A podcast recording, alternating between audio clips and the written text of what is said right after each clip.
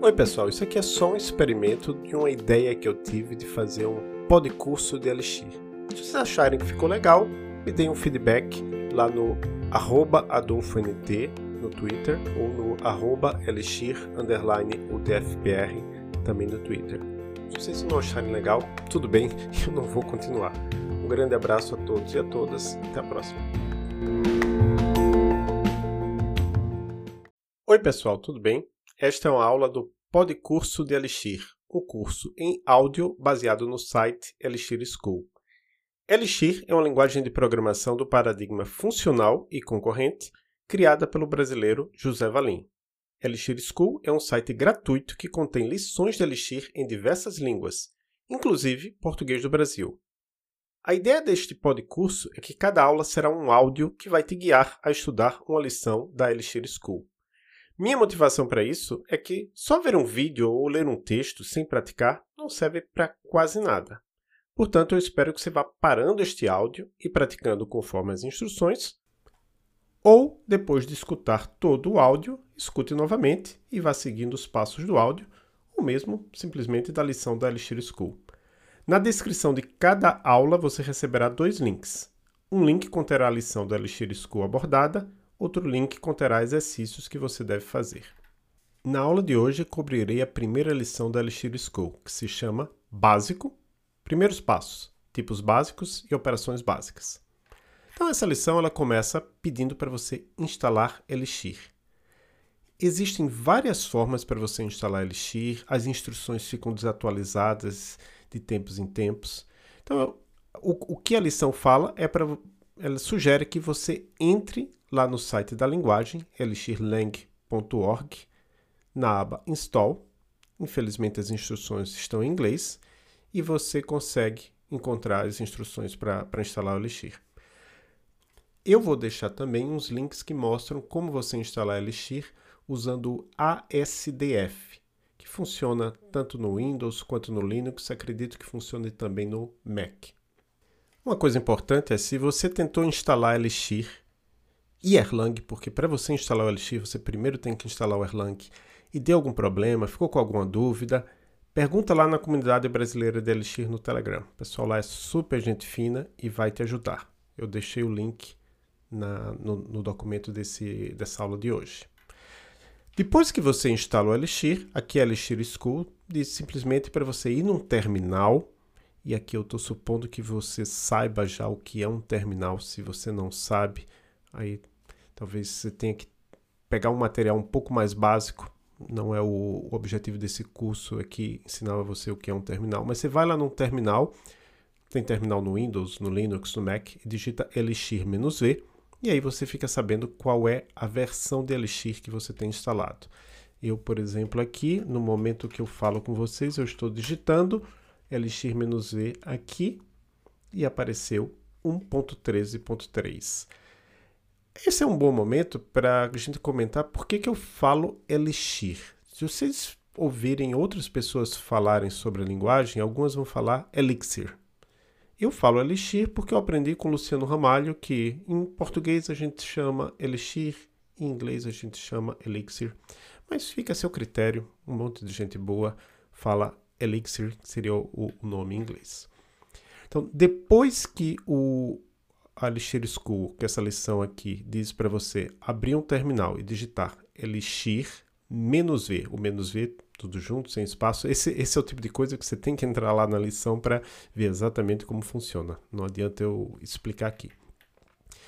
Ele sugere, eu estou falando ele, no caso é melhor falar ela, né? Ela, a Elixir School, sugere que você digite IX, veja, como eu falo IX, IX é de Elixir Interativo. Interactive Elixir em inglês. Então, IX pode ser IX. São só três letras, I, E, X. Então, a lição diz aqui para você: Elixir vem com IX, um console interativo que nos permite avaliar expressões em Elixir. Então, veja que novamente ele está supondo que você saiba o que é uma expressão também não vamos explicar aqui. Uma coisa muito importante que não, não fica muito bem explicado aqui, mas que É bom saber que depois que você entra no IX, como é que você sai? É porque está explicado, mas está em inglês, né? Você digita Ctrl C duas vezes. Quando você digita Ctrl, a tecla Ctrl junto com a tecla C duas vezes, ele sai do Elixir interativo, sai do IX. A lição explica também que no Windows PowerShell é necessário executar ix.bat, B-A-T. O que a, a lição aqui continua explicando para você é que você pode começar a digitar algumas expressões, como por exemplo 2 mais 3. Obviamente 2 mais 3 é 5. Aí depois ele diz para você fazer assim, 2 mais 3 igual igual a 5. Então, aqui abrindo um parênteses, nas linguagens de programação, o símbolo igual, em muitas linguagens de programação, o símbolo igual de igualdade, ele representa outra coisa que não a igualdade. Pode ser, por exemplo, no caso do, do Elixir, ele representa casamento de padrões, pattern matching, que a gente vai ver numa lição futura. Então, quando você quer perguntar se duas coisas são iguais, você coloca 2 mais 3 igual igual a 5. Isso em Elixir, em outras linguagens também. Um terceiro comando que vocês vão ver aí na documentação é o string length, onde ele retorna para você o tamanho de uma string. O que é uma string? É uma cadeia de caracteres. Então, no caso da Elixir School, como eu disse para vocês, está em português, né? As lições estão em português, mas o, a linguagem está em inglês. Então, quando está string.length, tamanho da string é, são palavras em inglês. Então, é uma dica para todo mundo que está aprendendo a programar. Aprenda inglês. Dentro do possível, claro, procurando, se você tem dificuldades financeiras, procura cursos gratuitos em inglês, tem servidores de Discord para as pessoas que querem aprender inglês, então é, é sempre um, uma boa. No caso aqui, no exemplo que está no Elixir School, ele colocou string com S maiúsculo, ponto length. Então, o que é que é esse ponto? Vai ser explicado depois. O que é que é esse length? Por que, que tem um parênteses? Aí depois tem as aspas, e depois tem The quick brown fox jumps over the lazy dog. Então, são vários comandos aqui que ele só quer que você, no caso, minha sugestão para vocês é que vocês copiem e colem isso aqui lá no seu IX, né, no Elixir Interativo, e ele vai retornar para vocês, ele tem que retornar para vocês, o Elixir Interativo tem que retornar para vocês exatamente o que aparece aqui na página da Elixir School. A página da Elixir School avisa: não se preocupe se não entender cada expressão ainda, mas esperamos que você compreenda a ideia. Que ideia? A ideia é que você escreve alguma coisa e é, o Elixir Interativo te retorna algo. Isso é muito importante. Nem toda linguagem de programação é assim. Mas toda linguagem de programação funcional é assim. Você escreve algo e ele te retorna algo. Depois disso, a Elixir School começa a falar dos tipos básicos. Veja, a Elixir School não explica para você o que é um tipo, muito menos o que é um tipo básico. Ele só diz, vamos falar dos tipos básicos. Então é, é, é a abordagem da Elixir School, é ir direto ao ponto. Em alguns casos, claro, se você for uma pessoa muito iniciante em programação, talvez não, não entenda tudo que está aqui. Então eu vou abrir um parênteses para explicar. Então, o tipo é o seguinte: existem vários dados no mundo. Por exemplo, se, se for pegar as informações que me descrevem, tem o meu nome, tem a minha idade, minha data de nascimento, a cidade onde eu, onde eu nasci. Então, cada um desses dados se convencionou dizer que são de tipos diferentes. Então, a minha idade é um número, um número inteiro. É, é interessante que se a gente, quando a gente fala de bebês, a gente geralmente fala meses, né? Ah, meu bebê tem completou nove meses. Mas depois que a gente chega numa certa idade, ninguém fala, ah, eu tenho 33 anos e dois meses. Não, a gente fala, tenho 33 anos. Então, o primeiro tipo de dado que a gente vai falar é o tipo inteiro, que representa justamente os números inteiros que a gente já conhece da matemática. Aqui na lição do Elixir School, ele fala do número, ele dá o exemplo do número 255, 255. E aí, já entra aqui em um conteúdo um pouco mais avançado falando sobre os números binários, octais e hexadecimais, que também eu acho que está um pouco fora do escopo. Eu raras vezes precisei lidar no, no Elixir com números binários, octais e hexadecimais. Então, Se em algum momento vocês precisarem lidar com números binários, octais e hexadecimais, vocês procuram na ajuda do Elixir. Aqui esse, essa parte do da Elixir School que fala de, do, do tipo inteiro realmente não ajuda em muita coisa. Depois disso, o Elixir School fala de pontos flutuantes. Na verdade, seria o tipo de número que se chama floating point, ponto flutuante. Então ele explica aqui, ó. Em Elixir, os números de ponto flutuante requerem um decimal de pelo menos um dígito. Estes possuem uma precisão de 64 bits e suportam, entre aspas, e para números exponenciais. Traduzindo isso para o português, eles estão falando aqui da representação computacional de números reais. Então, primeiro, primeira observação importante para a gente que é aqui do Brasil é que quando a gente escreve um número real, né, um número com uma parte fracionária em português, a gente usa uma vírgula, né? Se eu quero representar 3,14, eu coloco 3,14. Mas a gente sabe que nos Estados Unidos, acredito que na Inglaterra, não sei se em todos os países da Europa, mas em muitos outros países, o, o que faz o papel da vírgula aqui no Brasil é o ponto. Então, 3,14 em português, em inglês se escreve 3,14. E como Elixir é uma linguagem que já nasceu, apesar de ter sido criada por um brasileiro, já nasceu querendo ser internacional, e tem toda razão nisso aí, então assumiu-se esse padrão. E claro, não é só isso. Também eu acho que aqui nessa sessão não fala, mas o Elixir ele usa um padrão de representação de números reais que na verdade não representa de fato números reais. Então, isso também é, é um assunto mais avançado, mas é só para vocês saberem que nem todo número real dá para ser representado como número de ponto flutuante. Então, tem uma série de, de considerações adicionais, mas assim, para os casos simples, que é o que a gente vai querer inicialmente, se eu quiser calcular, por exemplo, ah, eu quero somar, hum, eu quero dividir a quantidade de de que? O que é que dá para dividir de forma fracionária? Por exemplo, ah, vamos dizer que eu compre um, um saco, uma saca de 50 quilos de arroz.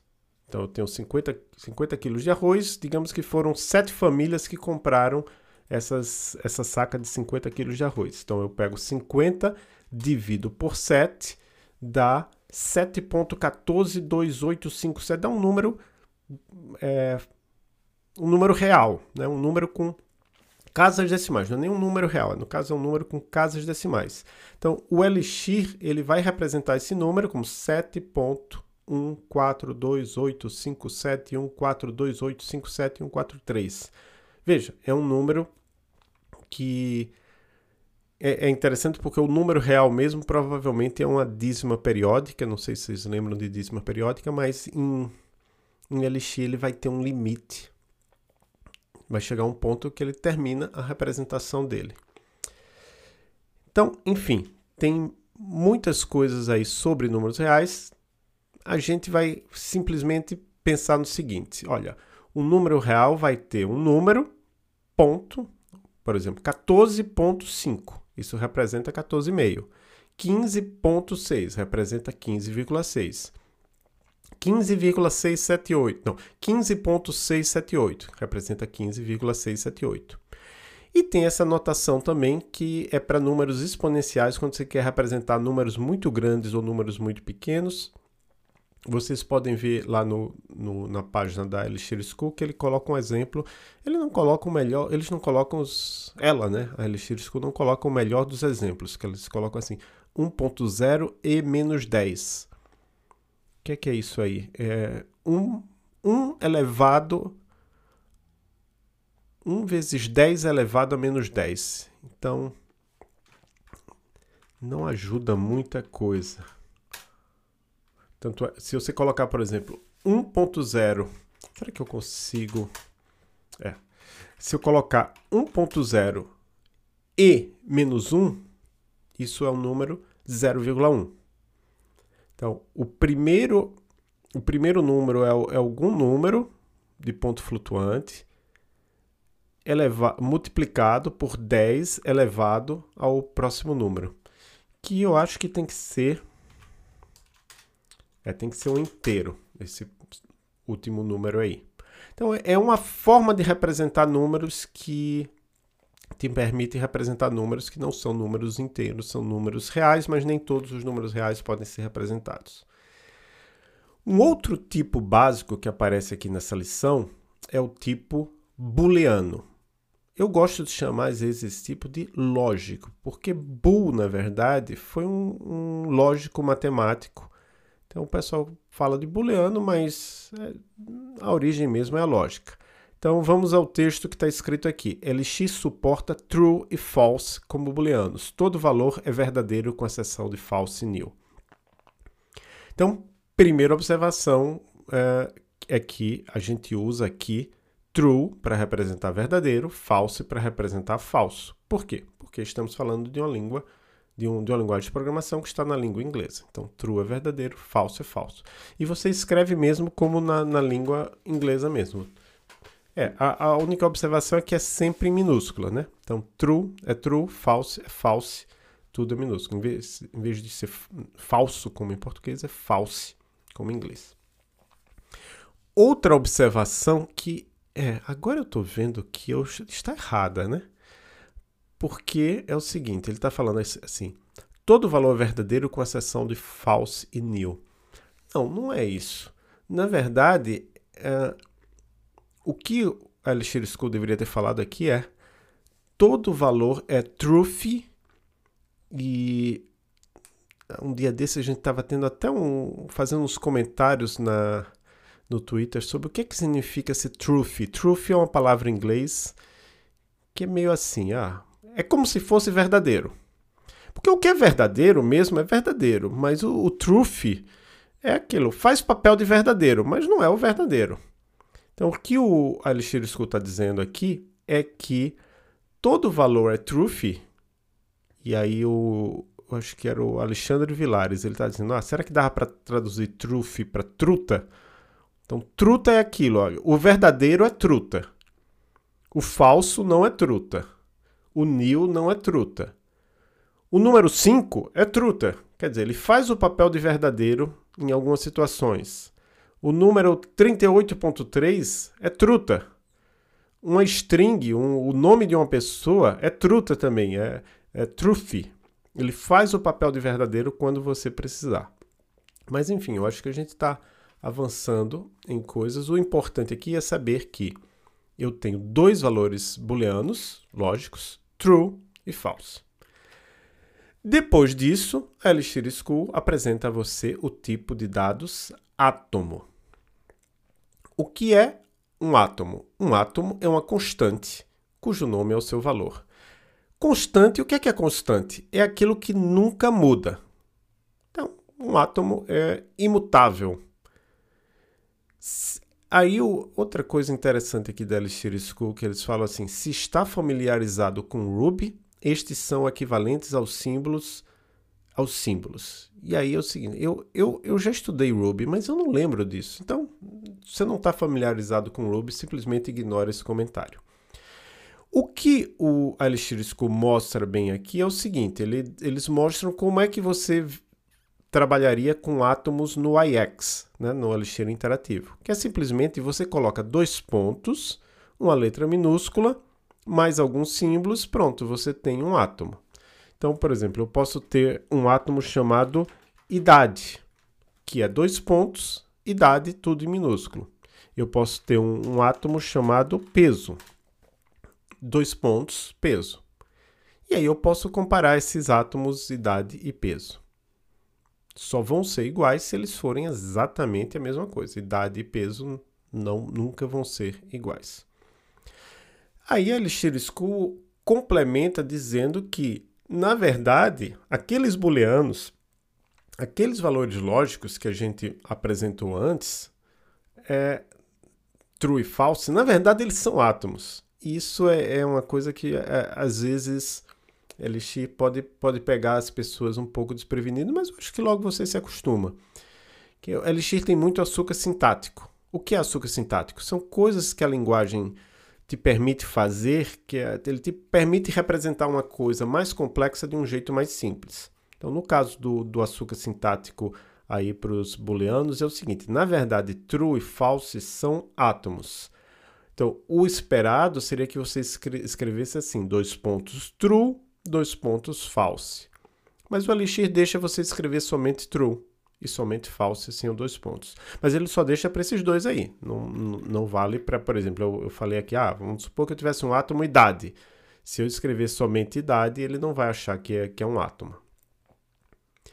Nomes de módulos. Ah, sim. É, só continuando aqui a, a, a lição, vocês, como eu disse, vocês têm que ficar olhando aqui o, o texto, né, ou olhar depois. Mas aqui eles comparam é, o átomo full com o átomo bar e dá falso. Depois eles usam uma função que já vem com a Elixir chamada isatom e pergunta para o Elixir, para o IX. True é um átomo? Isatom true? E a resposta é true. Is boolean true? A resposta é true. O átomo dois pontos true é igual e aí eles usam três iguais aqui. Ao átomo true sem nada, sem, sem os dois pontos, e, ele, e a resposta é true. Isso aqui é bem confuso, né? Mas vocês vão entender mais para frente. Nomes de módulos em Elixir também são átomos. Aí vem a pergunta: o que, que são módulos? O, o, a Elixir School ainda não explicou mas vai explicar para você mais na frente. Um módulo é um, é um arquivo que contém várias funções. Então ele está dizendo aqui que aquilo que você vai ver mais para frente, o nome de módulo, é um átomo. É um átomo que, na verdade, você vai começar com dois pontos, mas aí você vai ter uma... Acho que é uma bit string, né? Então, depois a gente vai ver isso aqui. Então ele está dizendo, myapp.model é um átomo válido mesmo se tal módulo ainda não tiver sido declarado. Tem um errinho de português aqui, eu teria que corrigir. Então se eu pergunto pro pro Ajax, is atom myapp module, ele diz que é true. Então coisas que começam com eu eu fiquei com uma dúvida aqui que eu vou tirar. Se eu começar com letra maiúscula, é, tudo que eu começar com letra maiúscula, na verdade, é um átomo. Também, né? Você começar com dois pontos, mas se eu começar com letra maiúscula, também é um átomo. Átomos também são usados para referenciar módulos de bibliotecas Erlang, incluindo as bibliotecas, bibliotecas integradas. Então, o exemplo que a Elixir School dá aqui é a biblioteca Crypto, C-R-I-P-T-O, então ele mostra como você coloca dois pontos cripto ponto strong underline rand underline bytes 3 você está chamando uma função de Erlang que é outra linguagem de programação mas que é a linguagem de programação sobre a qual a Elixir é construída. Então ficou bem confuso aqui né? Ele está dizendo o que é, que é Erlang? Eu não sei o que é, que é Erlang mas eu explico para vocês. Erlang é uma outra linguagem de programação, Elixir roda na máquina virtual de Erlang. Então aqui ele está dizendo, olha, você pode no Ajax, na verdade em qualquer programa Elixir, chamar funções de Erlang, usar módulos de Erlang. E aqui ele mostra como fazer isso aqui. Não importa aqui que o resultado de Crypto Strong Rand Bytes 3 é 23.104.108. Ignore isso aí, por enquanto. Próximo tipo de dados que é apresentado aqui nessa lição é o tipo string. String poderia ser traduzido para o português como cadeia de caracteres. Então, no formato mais simples, você abre uma aspas, escreve um monte de caracteres, fecha as aspas, pronto, você tem string, uma string. Aqui eles dizem que as strings em LX são codificadas em UTF-8 e representadas com aspas duplas. Por que, que isso é importante? Eu acho que para a gente, no início, o fato de ser codificado em UTF-8 é irrelevante. E representadas com aspas duplas é relevante porque tem algumas linguagens que dão escolha para você. Você pode colocar aspas duplas ou aspas simples. Elixir não, é, é só aspas duplas e eu acho que Erlang é só aspas simples o primeiro exemplo de string que eles mostram aqui é a string hello, entre aspas, depois eles colocam uma string chamada DZI e uns caracteres especiais. Eu acho que para isso que é importante essa questão do UTF-8, porque dependendo da linguagem, as strings não permitem você usar caracteres especiais. E a gente, por exemplo, na língua portuguesa, a gente tem um monte de caractere especial. Então, caractere especial, na verdade, é, é aquilo que não tem na língua inglesa, né? O C cedilha, o A acentuado, agudo, A com crase. Continuando, as strings suportam quebras de linha e caracteres de escape. Então, eles estão dizendo aqui que você pode ter strings de várias linhas e você pode colocar barra N, barra T, mas isso também a gente vai não vai precisar inicialmente.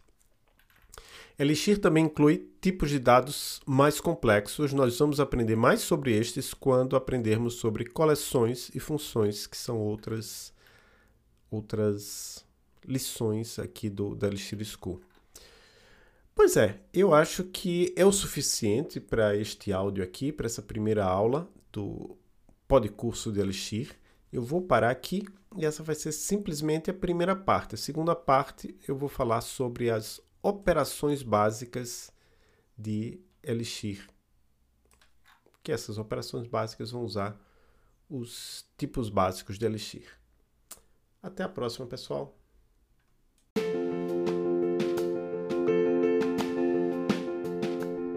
Pessoal, obrigado por escutar este episódio. Eu também estou em três outros podcasts.